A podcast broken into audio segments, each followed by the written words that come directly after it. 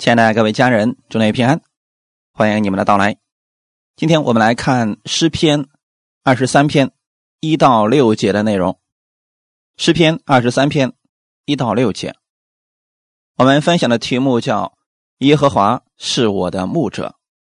我们一起先来读一下这段经文：诗篇二十三篇，耶和华是我的牧者，我必不致缺乏。他使我躺卧在青草地上。领我在可安歇的水边，他是我的灵魂苏醒，为自己的名引导我走一路。我虽然行过死荫的幽谷，也不怕遭害，因为你与我同在，你的杖、你的杆都安慰我。在我敌人面前，你为我摆设筵席，你用油膏了我的头，使我的福杯满意。我一生一世。必有恩惠慈爱随着我，我且要住在耶和华的殿中，直到永远。阿门。我们先来做一个祷告，天父，感谢赞美你，谢谢你预备这美好的时间，我们一起来到你的面前。你是我们的牧者，是我们的供应者，是我们的帮助者，在你的里边没有缺乏。当我相信你的时候，我就在基督里边了。再也不可能离开，你会引导我后面的道路。今天借着这样的话语，使我更多的认识你，让我在你的话语当中行走，行在其中。无论我到哪里，我知道你与我同在。愿你的话语也成为我的力量和帮助。无论何时何地，我知道你与我同在，我就不再惧怕。我也相信，在你的里边，我总是得胜的。感谢主。奉主耶稣的名祷告，阿门。诗篇二十三篇，这段经文是大卫在年轻的时候所写的。他在家里边，并没有受他父亲特别的关爱，不像雅各爱约瑟那样。大卫的父亲经常差这个儿子在旷野放羊，有时候可能连他都快忘记了。有一次啊，撒母耳。奉主耶和华的命令，去高耶西的一个儿子为王。当时大卫的父亲耶西把他的哥哥们都叫出来，结果萨母尔呢就一个一个前面去啊为他们祷告，发现都不是啊，神说这些都不是。后来的时候啊，萨母尔就对耶西说：“你的儿子都在这里吗？”此时啊。他的父亲才回答说：“还有一个小的，现在放羊呢。”撒母耳说：“你打发人去把他叫过来。他如果不来，我必不坐席。”透过撒母耳记上十六章的这段经文，我们可以知道，这么重大的事件，那可是将来要高立为王的呀。他父亲竟然都没想起来大卫了，更何况是平时呢？可见大卫当时在家里边并不太受重视，多数的时间在旷野放羊，也恰恰是这一段时间造就了大卫很多美好的品格。他对神的依赖远远超过对人的依靠。当时的大卫年龄并不大，在旷野放羊也是会有危险的。会有野兽过来袭击羊群，他要成为羊的保护。也许就是这样的一段时间，大卫明白了自己与羊的关系，对羊的爱和保护，就是天赋跟他的关系。所以，我们读诗篇二十三篇，虽然是在说牧者和羊。实际上是在讲我们的天赋与我们的关系，他对我们的爱、保护、供应、引导，以及我们对神的爱有什么样的认识、领受以及反应。若是你在地上没有得着人的关心爱护，让你缺乏安全感、没有信心，那么。就来认识这位天父吧，他以永远的爱爱你，永不忘记你，也不会丢弃你。领受天父的爱而生活，让你的生命不再一样，活出被爱的生活。虽然只有六节经文，但内容却十分的丰富。前三节是神对我们所赐的恩典，后三节是我们对神的反应。人领受了神的恩典之后，对神的感恩。诗篇二十三篇第一节说。耶和华是我的牧者，我必不致缺乏。牧者是整天与羊生活在一起的，吃喝睡都在一起的。他是羊的引导者、保护者以及医治者，也就是羊的一切。如果牧者把羊撇在旷野，这群羊是没有办法自己生存的。因此。我们与天父之间的关系也是这样。如果天父不管我们了，我们是没有办法得着生命，也不可能找着永生的道路。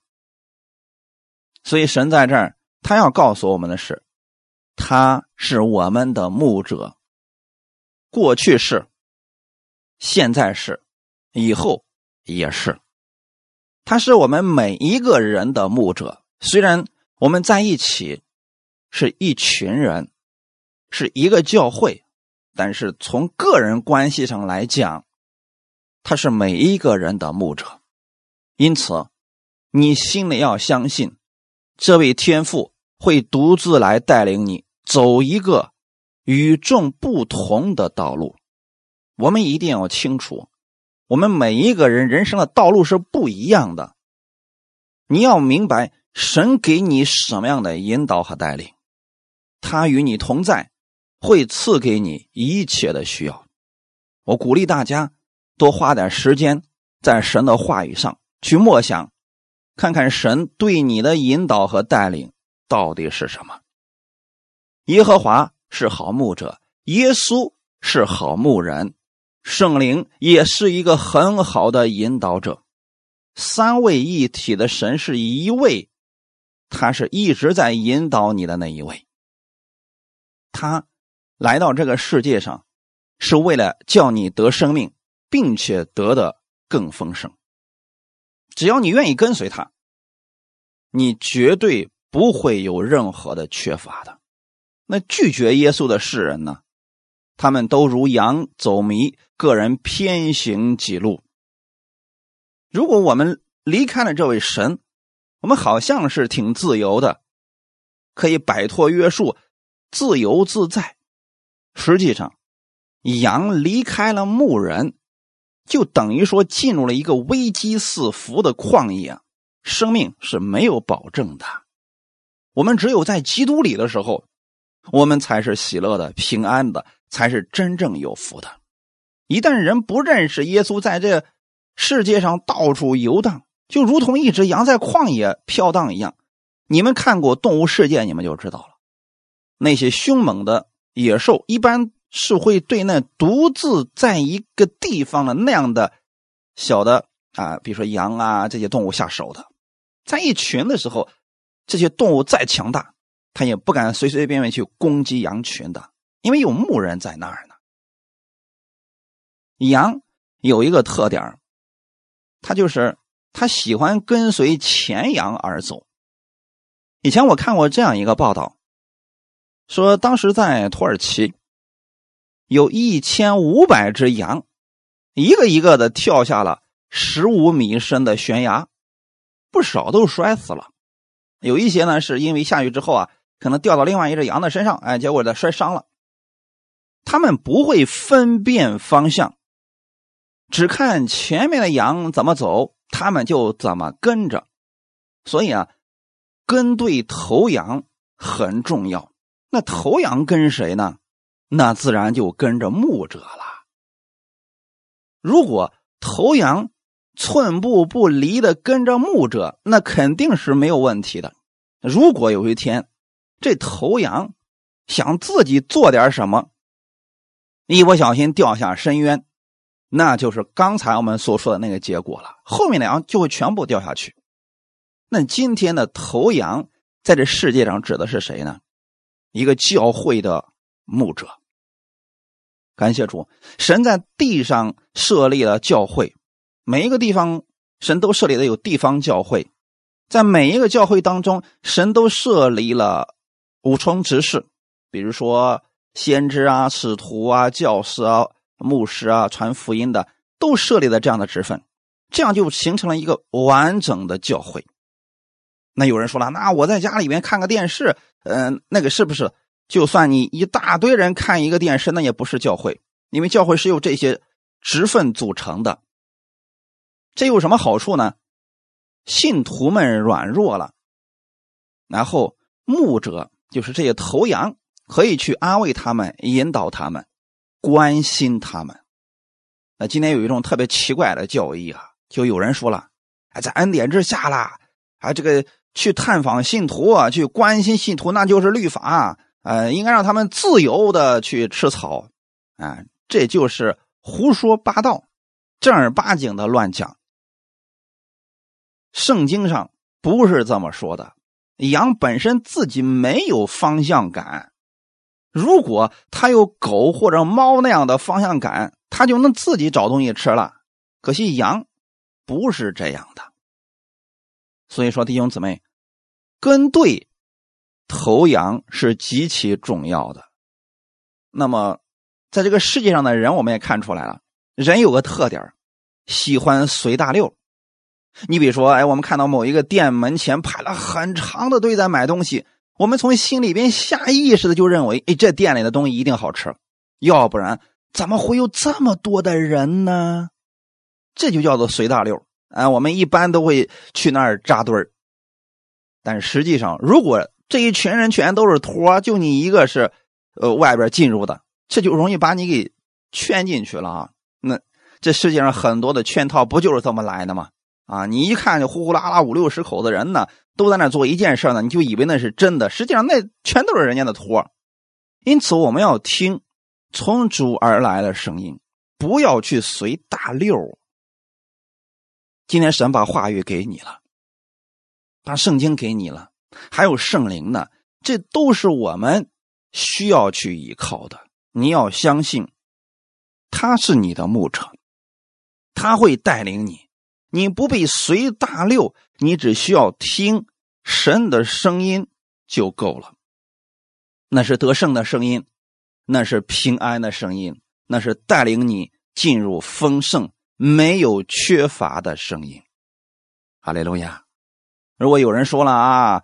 这个昨天晚上做了一个梦，神让我带着你做什么事最后赔了，让你损失很多，你就知道这一定不是从主来的，因为神是你的牧者，你必不至缺乏，神不会骗你，也不会让你损失掉你的一切，包括你的生命。神是赐福给你的神。第二节说，他使我躺卧在青草地上，领我在可安歇的水边。绵羊没有独立寻找水草的能力，因为羊的眼睛能看的距离很短，羊多数都是近视眼。如果用牧者和羊的关系来形容天赋跟我们的关系，那首先我们必须承认我们的眼光很短，我们甚至。连下一秒会发生什么事情，我们都不知道，看不明白，所以你要完全依靠这位主。这位主，他的眼睛遍察全地，早已经看明了过去、现在和将来，这世界的起源和世界的结束都在他那里。耶稣说：“我是开始，我是结束。”那既然他都如此说了，我们就应该相信他给我们的话才是最值得相信的。他已经把我们一生都看明白了，我们能看见的实在是太短了。因此，在这个世界上，无论这个人对世界局势把控多么准确，他的眼光依然是短的，跟我们的神比起来，这不算什么。那么，究竟怎么样去看待这个事情呢？你才能如何完全的相信这位神呢？我们人活在这个三维的世界当中，蚂蚁还有其他的一些呃甲壳虫之类的啊，那些地上爬行的那些动物啊，它们的眼目。那比我们又差了一个等级啊！因此，你看一个蚂蚁在前在地上走的时候，很快前面就是河了，它还继续往前走呢。那么你知道它前面有危险，你可能把它拿起来放在你的手里边啊，你踏走几步就越过了那条河，然后把它放到河的对面去。对这只蚂蚁来说啊，那就相当于说呀，那。可能要走好几年的路程才能到达的，对他来说过一条河实在是太难了。可对你来说呢？帮助他极其的容易，因为你的眼目比他看得更广。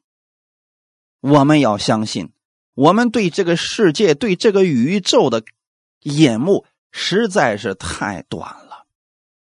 你的一生是什么样子？你看不明白，但神早已经知道了。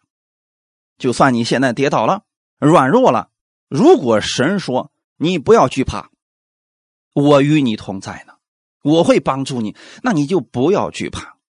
为什么世界上有那么多的人，他们选择了结自己的生命？他是因为觉得我没有路可走了，我已经到了河边了。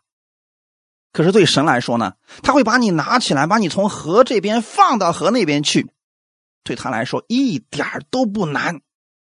他的眼目遍察全地，他知道你的一生，因此你要多在基督里边，在神的话语当中寻找你的方向。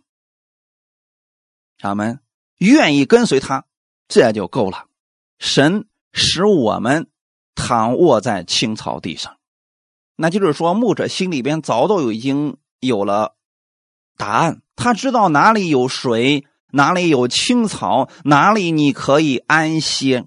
羊之所以能够如此安息，是因为有牧人的智慧。牧人怎么说，他就怎么跟，这样这个羊永远是蒙福的。对吗？他领我们在可安歇的水边。那么，当羊吃饱了、喝足了，在休息的时候，牧人又负责他的安全。我们的天赋就是这样在看顾着我们。因此，你们每每去回想、去默想，你在基督里，神是这样来爱你的时候，你的人生。自然就不再惧怕了。即便跌倒、软弱、有损失了，你也不会灰心绝望。那这个事情在旧约圣经当中表现的很多。旧约的时候啊，以色列百姓上战场，他们有些时候会抬着约柜往前走。那个约柜预表着什么呢？神的同在。他们跟敌人打仗，只要以色列百姓带着约柜，他们所到之处战无不胜，攻无不克。为什么会这样呢？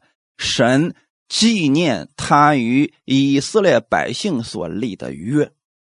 但到后期的时候，你会发现，当以色列百姓不再听神的话语，肆意妄为的时候，即便他们抬着约柜，也失败了。连约柜都被别人掳走了，所以约柜不是这个柜子本身有什么特异的能力，而是那里边的约。我们愿意跟随神、相信神的时候，你的前面就算有危险，神引导着你呢，他能够使你躺卧在青草地上，他在前面开道路呢。所以你根本不需要担心的呀。我们作为一个羊来说，我们承认我们自己有很多的不足，我们承认我们是不完全的，我们承认我们离开了其他人，我们没有办法生活。是这样的吧，弟兄姊妹？这两天有个人问问我这么一个问题，说为什么现在世界上会临到这么大的问题和灾难？啊，我给他的回答很简单，我说：首先你要相信这不是神所赐下来的，神赐下来的一定是祝福，是供应，但神不会赐下灾祸，只是因为人很多时候太狂妄自大了。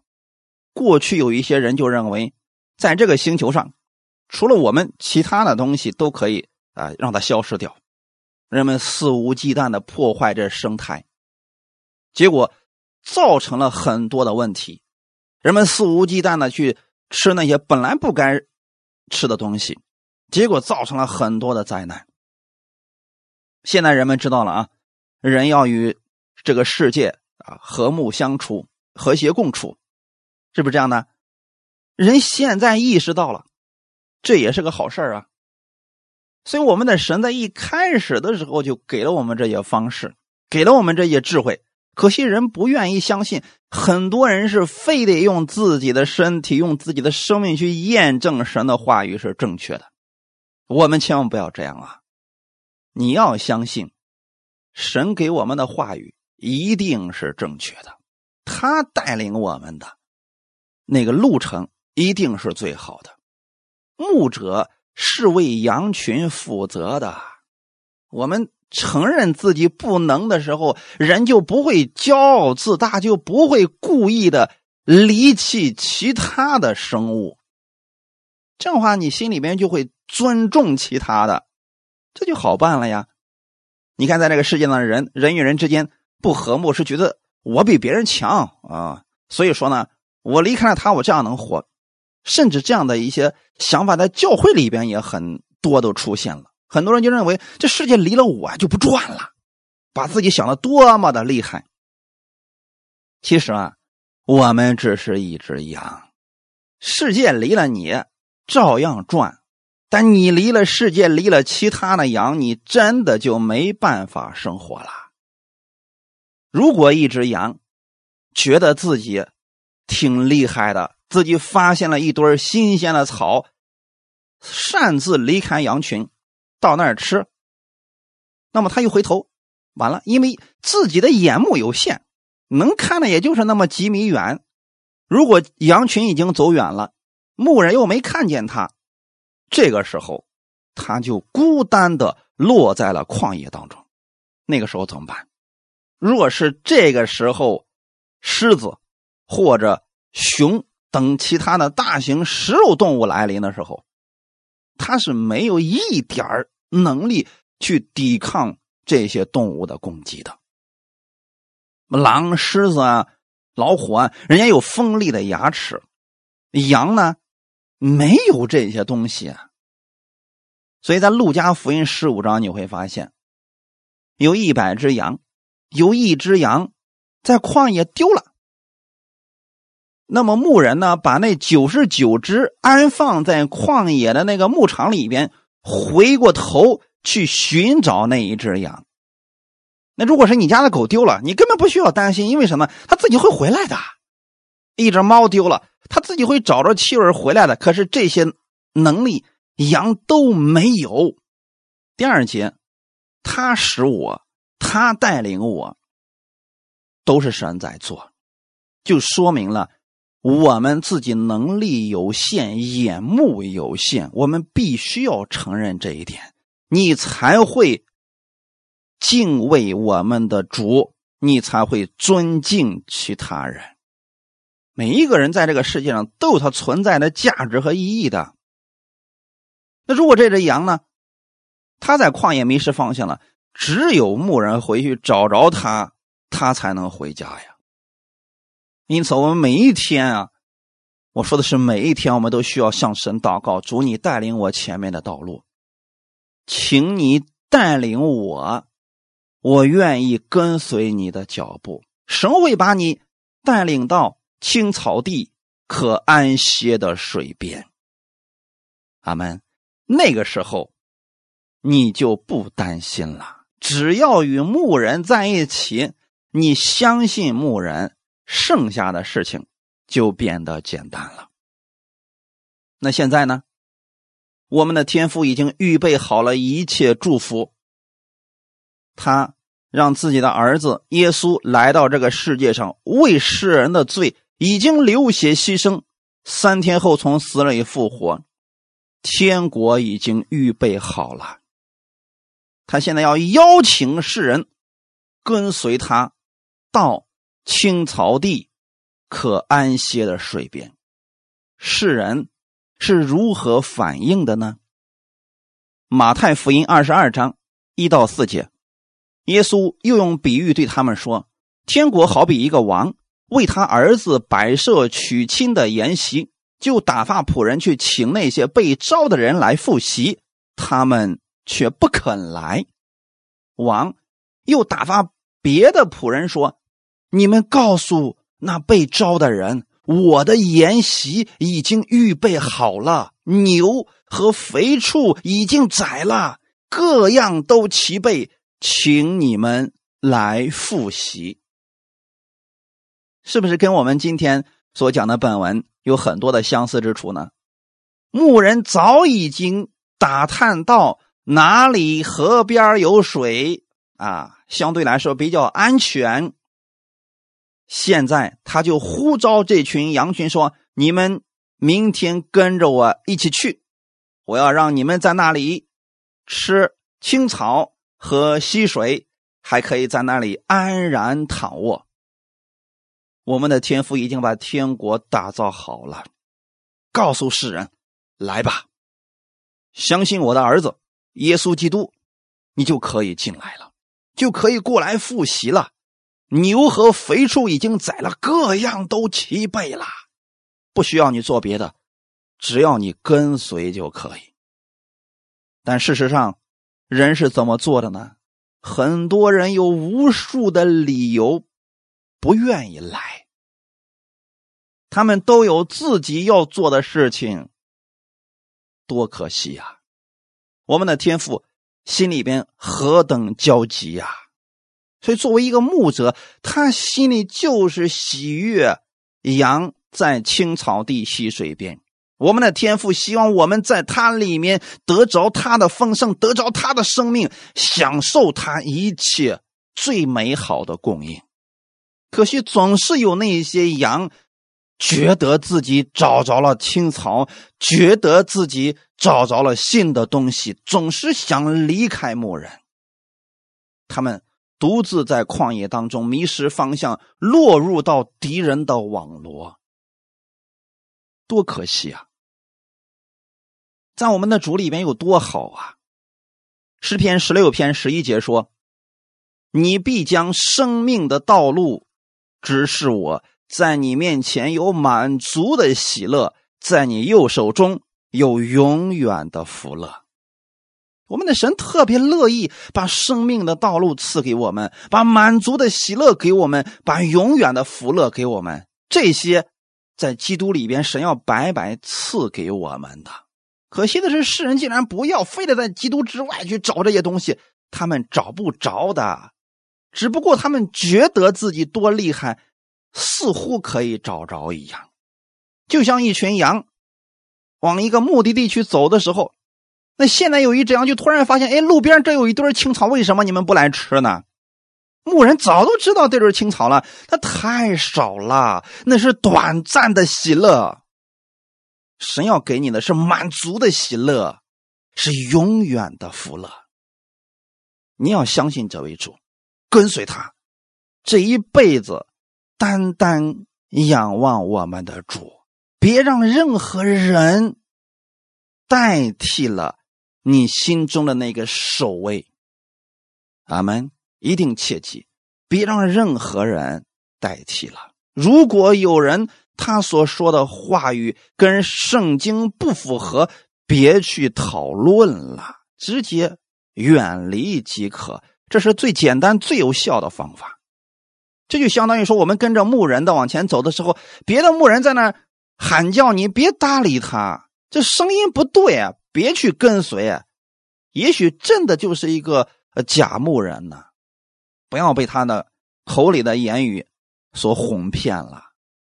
第三节说，他使我的灵魂苏醒，为自己的名引导我走义路，使我的灵魂苏醒的意思，可以这样来理解：他要带领我们走生命的道路。神不仅仅能把迷路的羊领回，也可以把跌倒的羊扶起来，受伤的羊进行医治。当羊群吃完一个草场的草之后，它又没有了方向。这个时候呢，就需要由牧者引导他们进入另外一个牧场。啊，这个在你比如说我们国家的呃内蒙这些地方。牧人们最清楚这个事儿，因为一个草场它不可能吃一辈子呀，总有吃完的时候啊。这个吃完了，他可能就要到下一个牧场。犹大地、以色列的旷野沟壑纵横，如果没有牧者引导，绵羊根本就找不着另外一处草场的。这里又代表的是什么呢？我们在这个世界上。你的生命走到尽头的时候，你要去哪里呢？人所发明的宗教、哲学或者心灵鸡汤，没有办法给你指明你要去的道路，他也不能带领你走生命的路，唯有我们的天赋，它能使你的灵魂苏醒。他直接告诉你，你要去的地方在哪里。跟着耶稣，你永不迷路；跟着耶稣，你的灵魂永远不会失去方向，也不会进到地狱里边去。阿门。大家一定要记好了啊！耶稣把你引导的地方，一定是天父所在之地。如果有人所说的跟这个不符合，我们就别相信了。那，总是有一些人呢，喜欢去看一些乱七八糟的异象啊，做一些异梦啊，说自己又去这个地狱里边溜达了一圈啊，看到地狱里边有谁谁谁都在那儿呢。这样的话，你还信他了吗？难道地狱还能越狱吗？这些人都在那里边溜达，还有些人经常做这样的见证。那你说这个地狱是不是太不牢靠了呀？啊，他怎么随便能够进出呀？那还是地狱吗？弟兄姊妹，别相信这些鬼话了，这一定不是从神而来的。我们的天赋，他使我们的灵魂苏醒。你们的灵魂要苏醒，属灵的眼睛要打开，别被那些乱七八糟的假话给哄骗了。约翰福音十四章六到七节，耶稣说：“我就是道路、真理、生命。若不借着我，没有人能到父那里去。你们若认识我，也就认识我的父。从今以后，你们认识他，并且已经看见他。”在原文希腊文当中，这段经文的意思是：耶稣说他就是唯一的道路。唯一的真理，唯一的生命，如果不借着他，没有人能够看见天父，也没有人能回到天父那里去啊！你的灵魂苏醒了吗？你意识到这一点了吗？耶稣是唯一的道路，除了耶稣之外的其他的路没有生命，也不可能带领你见到天父那里去的。阿门。所以我们在神的话语当中要有这样的智慧和分辨力。作为羊呢，它虽然说分不清方向，眼目也不够圆，但是它耳朵却是非常灵敏的，它能够听出来那是不是他牧人的声音。如果不是，它是不会跟随的呀。羊的这一点就特别好啊。那你说羊是如何能分辨出来？牧人的声音的呢，很简单，因为这些羊啊，经常跟牧人在一起，牧人跟他的话语，用他的话语经常对羊群说话，所以羊对他的声音非常的熟悉。过去的时候啊，曾经有一个人问我这样一个问题，说这个你是怎么分辨出来神对你所说的话的呢？因为过去的时候吧，有几次给他们的祷告，神直接告诉我了话语，我就给他们讲了。那真的，那个时间非常准确的，那个事情就发生了，正确的时间、正确的地点发生了那件事情。所以有些人就非常的稀奇，说你是怎么知道这些事儿的呢？我说这个吧，没办法给你说清楚，但是我心里就知道那个是神对我所说的话语。他说：“那这个是怎么样，呃，养成这个习惯了呢？”我说：“这个很简单，那就是我们跟天父的关系。如果你花时间，经常去读圣经，去听神的话语，那么在你有需要的时候，神会告诉你那个声音，你就能分辨出来，非常的清楚。”外界无论多么的杂乱，那声音你也听的是非常的清楚。这个就相当于说是什么呢？一堆小孩子都在那玩，你呢在旁边背对着他们，突然有一个孩子哭了，你立刻意识到那是你的儿子。为什么你能迅速的从这众多的嘈杂的声音当中分辨出来那是你儿子的声音呢？因为太熟悉了，从他出生到长这么大，你们经常在一起，你对他的声音非常的熟悉，他对你的声音也非常的熟悉，以至于说。你从众多的孩子的哭声当中，能够迅速的捕捉到那个熟悉的声音。哈利路亚，这就是我们跟天父的关系。羊呢，在这一点上，它非常的敏锐。我也愿意我们弟兄姊妹。别去盲目的追求什么异象啊、异梦啊，这些确实存在，但如果没有根基，你就很容易被别的牧者给骗了呀，对不对，弟兄姊妹？那有时候他这个撒旦，他也装作光明的天使呀。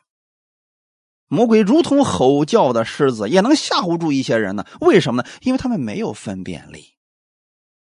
所以说，如果你跟天父这个关系啊没有达到这一步的时候啊，别去自作聪明的以为那个就是你牧者的声音，看结果。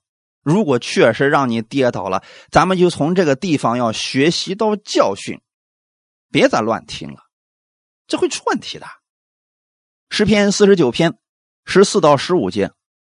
他们如同羊群派定下阴间，死亡必做他们的牧者。到了早晨，正直人必管辖他们。他们的美容必被阴间所灭，以致无处可存。只是神必救赎我的灵魂，脱离阴间的权柄，因他必收纳我。这是什么意思呢？如果说我们心里面有别的想法，我们觉得我们自己可以了，自以为是，很容易被别人给辖制住啊。因为呢，如果我们听的不是牧者的声音，那就会被其他的东西所缠住。你看这里边不是说了吗？他们如同羊群派定下阴间，那也是一群羊呀。为什么那群羊都下阴间了？就说明那一群人都听错了。死亡必做他们的牧者，为什么他们到死都没有分辨出来呢？因为他们一直觉得那个是正确的，喝了一辈子的假酒，一直就觉得那是正宗的，没想到那是假的，多可惜啊，多可怜呐！很多人一直认为这世界上哪有什么神呢？没有神，所以死亡做了他们的牧者，他们太熟悉这死亡的味道了。等他们生命结束的时候，一切都消失了。只是我们不一样，我们千万不要拿我们的生命开玩笑。我们的时间非常有限，别浪费了。各位亲爱的家人们，神必救赎我们的灵魂，脱离阴间的权柄。为什么会有这样的事情发生呢？就说明有一些羊确实不爱听话，自以为是，结果掉入了敌人的网罗。但是神依然去拯救他们。但是你有没有想过，掉进去你舒服吗？因此，要让你的灵魂苏醒。阿门。我们的神必为自己的名引导我们走一路。箴言书十六章二十五节说：“有一条路，人以为正，至终成为死亡之路。”那总是那些觉得自己很了不起的，觉得自己可以大有作为的啊，觉得自己十分正确的那样的人，往往会走向死亡，往往会走进敌人的网络。如果我们承认我们不能，承认我们眼光有限，我们就需要去依靠神的话语，每天都需要。你放心，你的路一定不会差的。我们的天父爱我们，他不愿意我们走向死亡，所以他才用自己的名引导我们走义路。这一路是主耶稣先走过的。牧人不是猜啊，我明天猜测呀，某个地方会有草，所以我们去吧。不，牧人是自己先过去找了，他走过那条路了，知道那条路是安全的，知道那里有草有水，所以才。带领羊群往那儿走啊！耶稣知道通往天国的路，他知道如何在这个地上得胜、得荣耀。他已经走过了。既然耶稣已经走过了，我们就别去在耶稣之外去寻找别的路了。你的能力真的不如耶稣，这一点我们要承认的。你看牧人带领羊群是怎么带领的？不是牧人在最后面驱赶羊群，而是在前面引导羊群。我们今天走的路只不过是顺着耶稣的脚印，以耶稣为我们的标杆行走而已。如果你目标定错了，你把某一个人当做了你的标杆，你一定会走错的。只有你把耶稣。当做标杆，你走的就是义路，他会引导你的。哈利路亚！而且呢，我们如此去走的时候，你走的一定是最短的路程，你在这个世界上的收获也一定是最大的。第四节，诗篇二十三篇第四节：我虽然行过死荫的幽谷，也不怕遭害，因为你与我同在，你的杖、你的竿都安慰我。神给我们一直都有带领，一直都有供应，人该如何回应呢？所以从第四节到第六节，就是人，你如何去看待这位神呢？你是否真的相信他是你的牧者，他是你唯一的道路、唯一的生命吗？你真的是否相信耶稣的名是唯一我们可以得救的吗？如果你如此相信了，只要。耶稣在前面，你朝着这个标杆直奔就可以了。其他的事儿不用担心了。为什么呢？因为他与你同在。牧人走过一遍这样的路了，今天他又带领着你往前走。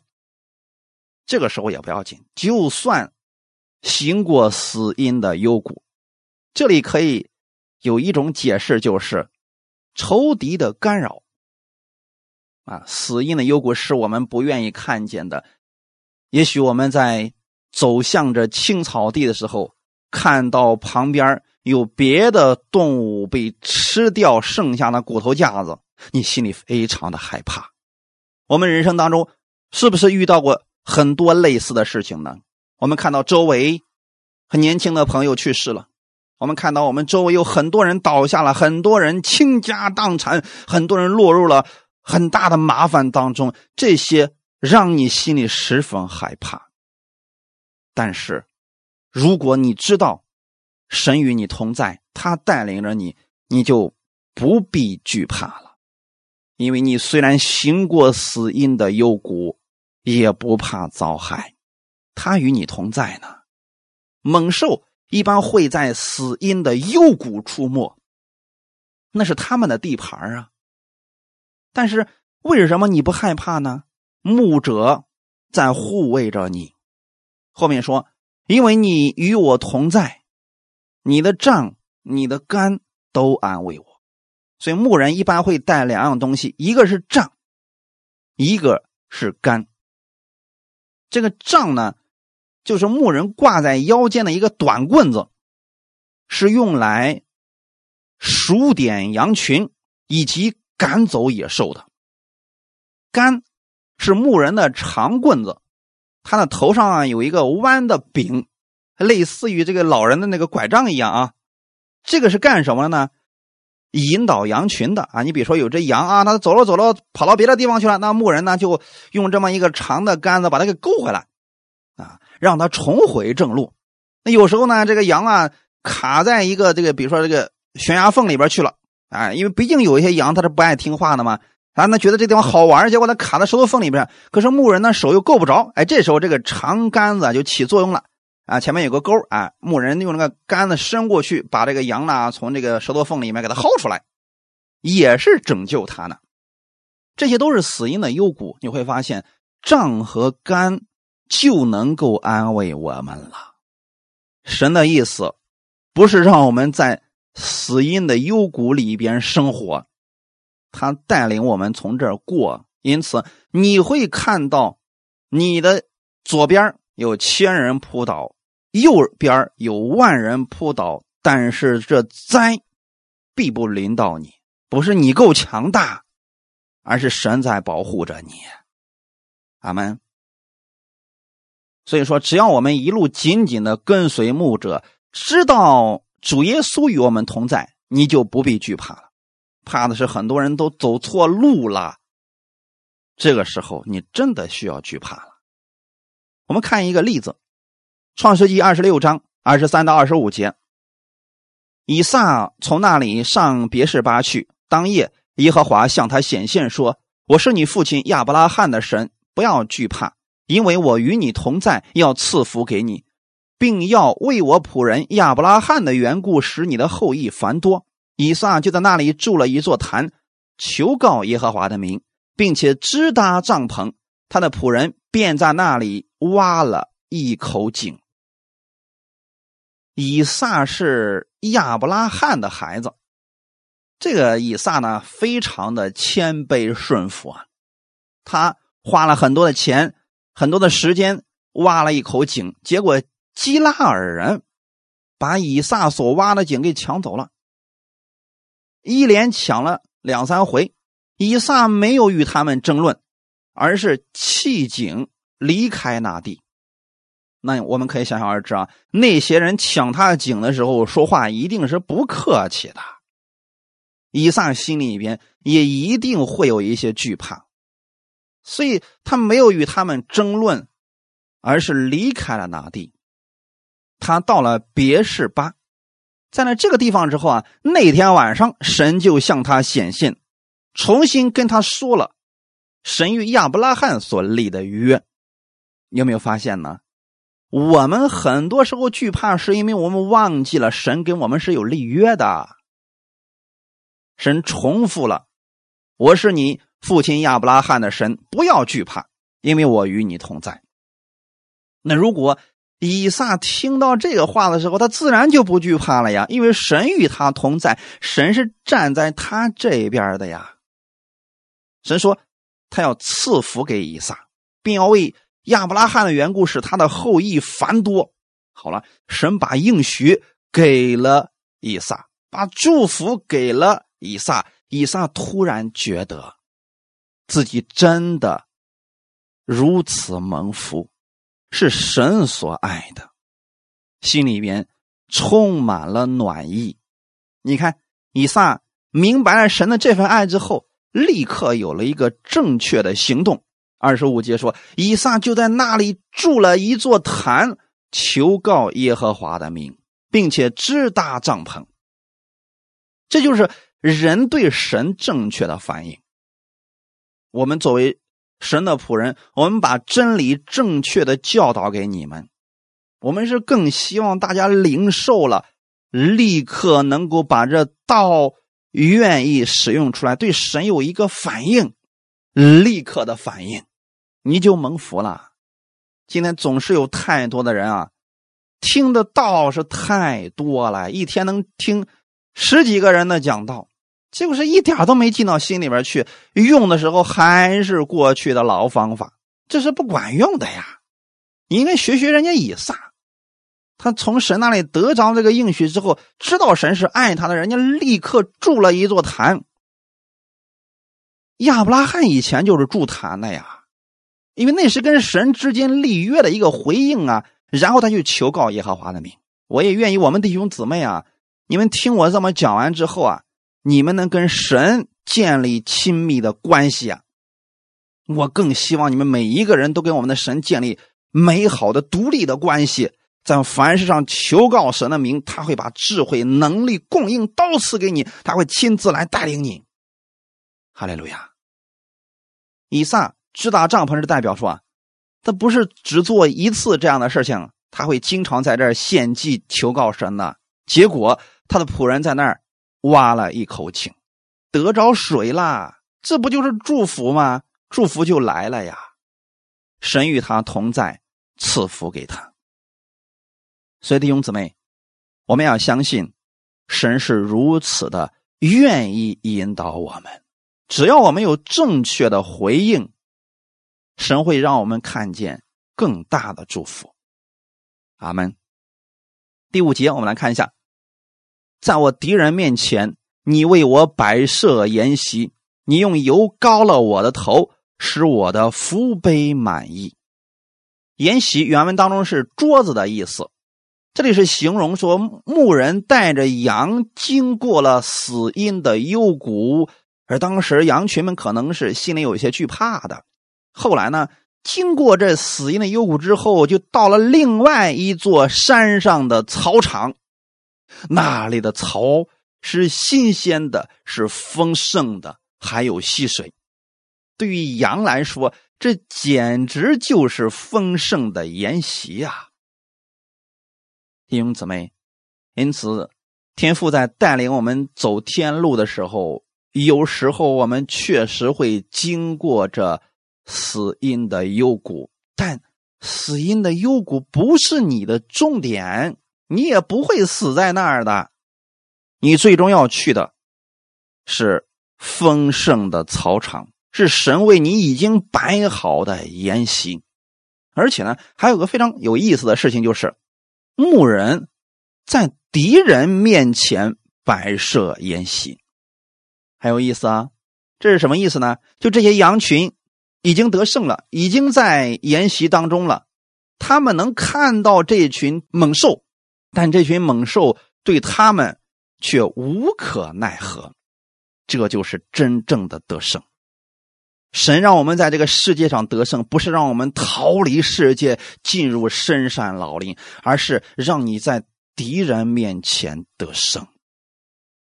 今天总是有很多基督徒说：“主啊，你把这环境挪走吧，我实在是受不了了呀！我真的不愿意看见我这个仇敌呀！你就让他嗝屁了吧！啊，你把他给移走吧，把他接到该去的地方去吧！不不不，这不是神的方法。”因为把这个仇敌挪走了，下一个仇敌又来了，这时候怎么办？神给你的方式是强大你的生命，让你走上筵席的桌子，敌人在你面前，但他已经无可奈何了。我们可以想象这样一个场景：你在大筵席面前，敌人的首领已经被绑住了，就绑在你们桌子的面前，你们围着桌子正在吃得胜的饭。敌人的头领就绑在你们中间，他虽然对你大声怒吼，但他已经被绑住了呀。你们对着他在那吃东西，实际上就是这样一个场面。你们已经得胜了，敌人已经被绑住了。你要学习在环境当中得胜，而不是让你看不见这些环境。其实每一次经过这些死因的幽谷，都让我们真实的。经历神的信实和大能，我们的生命是再一次被更新和造就的。那个时候，你在敌人面前就可以大胆的吃喝，因为你已经知道你在神所预备的筵席上，过去的一切苦难，敌人的一切诡计，他都难不倒你呀！敌人给你设的那些困境，最终都是你登上荣耀之处的垫脚石。那些困难，最后都成为了你的食物，就像加勒一样。你用油膏了我的头，使我的福杯满意。这句话是什么意思呢？为什么牧人要用膏油去膏羊的头呢？原来啊这个羊呢，它这个脑袋上经常会有苍蝇啊、虫子啊，就爬在它的那个两脚之间去咬它，而这时候羊呢，只能摆摆头，它又没有办法摆脱这些蝇虫的叮咬。那这时候呢，牧人就用膏油。抹在羊的头上，哎，这些苍蝇啊、虫子就非常讨厌这膏油的味道。哎，羊却非常喜欢这个膏油。神用上等的膏油抹了我们的头，这是什么意思呢？神把圣灵赐给你了，在你的身上膏抹了你，你已经不再一样了。因为你知道这个膏油已经膏抹了你的头，所以那些苍蝇啊、那些那些蚊子啊、那些让你嗯觉得邪恶的东西，它已经不能够再亲近你了，他们得躲着你了，就因为你身上有着膏油的香味。阿门。以赛亚书第十章二十七节：到那日，亚述王的重担必离开你的肩头，他的恶必离开你的颈项，那恶也必因肥壮的缘故撑断。啊，原文当中的意思是，那个恶必因高油的缘故毁坏了。今天不管敌人的网罗有多少，诡计有多少，如果你明白了神的话语，祷告给圣灵，所有敌人的诡计你都能识破，他们一切的恶你都能把它给撑断了，他们的恶就没有办法再辖制你了。哈利路亚！今天很多人走捷径啊，不喜欢读神的话语，就用圣灵去，就用膏油到处去抹，有时候管用，有时候不管用。你会发现这个不是方法，这里的方式是什么呢？真的，你了解了神的这个能力，使用了这些话语的时候，圣灵的大能就被释放出来了。阿门。我们里边有神的话语，我们身上就会带出基督的香气啊！这基督的香气。才是魔鬼害怕的。很多人以为真的是橄榄油，其实不是橄榄油。是你奉主耶稣的名将橄榄油分别为圣的时候，魔鬼就害怕这基督的香气。是你身上本身发出来的神的话语，让魔鬼害怕了。我们在这高油当中，在这能力当中就领受福气，我们还能闻到基督的馨香。阿门。看最后一节经文。二十三篇第六节，我一生一世必有恩惠慈爱随着我，我且要住在耶和华的殿中，直到永远。律法使人知罪，是生命枯干，使人落在定罪之下。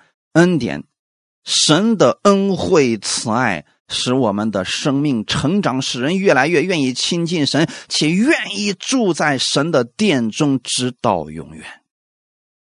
住在耶和华的殿中，原文是回到了神的家中。如果我们经历了神的恩典，经历了他的慈爱，你会发现人越来越爱读圣经了，越来越愿意去聚会了。为什么大卫在经历了神的恩典之后，他愿意把约柜接回大卫城呢？他愿意去敬拜神呢？他经历了神的恩惠慈爱。阿门。我愿意弟兄姊妹，你们经历神的这样的慈爱。不要只是品尝他的筵席，你要住在耶和华的殿中，以神的话语为你的标准去生活，以教会为中心去生活，要成为神家里的人，用你的脚步紧紧的跟随基督。但凡是跟基督的话语不符合的，我们就不要去听啊！别让自己受亏损。阿门。神对每一个信徒的带领。